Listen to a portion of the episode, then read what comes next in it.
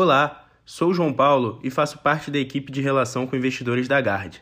Nesse podcast, vou passar um breve resumo da nossa visão do cenário econômico e as principais contribuições das estratégias ao longo do mês para cada um de nossos fundos. Fique com o próximo episódio a seguir.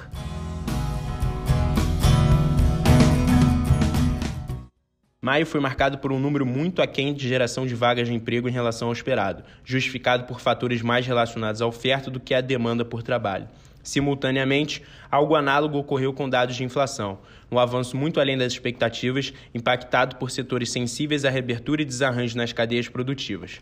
Todos esses ruídos, entretanto, parecem temporários, oriundos de uma demanda que se recuperou de modo muito mais rápido que a oferta e a tendência é que isso se ajuste com o tempo.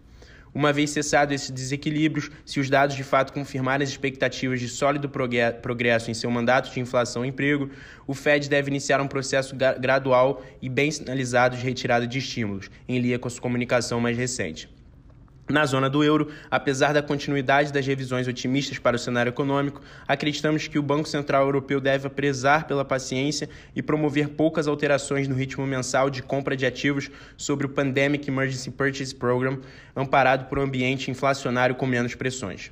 O cenário para a economia chinesa permanece otimista, com crescimento esperado acima de 8% em 2021, mas a lentidão da retomada do setor de consumo e surpresas negativas nos dados de crédito de abril são riscos a serem monitorados.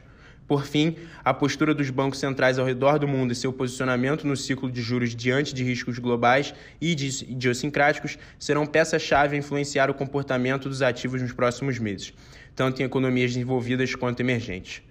No cenário doméstico, mantemos nossa visão de um cenário mais otimista no curto prazo, com a retomada mais forte da atividade econômica, PIB de 5% em 2021, seguindo a aceleração da vacinação nos próximos meses. Ainda que possa haver alguma pressão pontual, para a prorrogação de auxílio emergencial por mais um ou dois meses, acreditamos que a melhora do ambiente deva manter as pressões fiscais relativamente contidas. O cenário de inflação segue pressionado, com mais um elemento complicador, dessa vez vindo da crise hídrica no país, que deverá manter pressão sobre os preços de energia e possivelmente alimentos. Dessa forma, o Banco Central deverá abandonar a mensagem de ajuste parcial da taxa de juros e entregar um ciclo completo de normalização monetária. Em relação às contas externas, revisamos nosso saldo comercial para 73 bilhões de dólares, levando o país a apresentar o primeiro superávit em transações correntes desde 2007. O resultado do fundo Guard Aramis Previdência no mês de maio foi de 1,33%. Nos últimos 12 meses, o fundo entregou um retorno de 6,60%. Em maio, a estratégia de ações foi a que apresentou maior contribuição positiva ao resultado do fundo, em 39 bips. O mês foi marcado por uma redução relevante na aversão ao risco mercado local, levando a uma performance positiva da bolsa local e câmbio. Aumentamos nossa alocação ao longo do mês, motivados pelo cenário externo positivo e estabilidade do câmbio após postura mais ativa do Banco Central em relação à normalização da taxa Selic. Nossa carteira ainda está concentrada em valor, mas na margem equilibramos um pouco com alguns nomes mais atrelados a crescimento. Na renda fixa, o resultado também foi positivo, em 30 bips. O resultado veio de posições aplicadas na parte intermediária da curva de juros real. Para junho, no livro de juros nominal, temos posições relativas que visam ganhar valor em um ciclo contínuo do Banco Central mais circunscrito em 2021.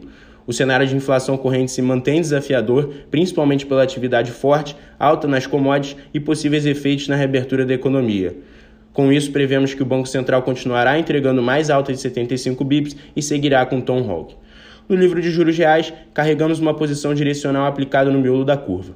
Em relação ao câmbio, destaque para nossa posição vendida em dólar real, que teve grande contribuição ao resultado da estratégia, tendo em vista que o real teve apreciação de quase 4% em maio. A estratégia contribuiu com 12 bips e para junho mantemos a posição em real.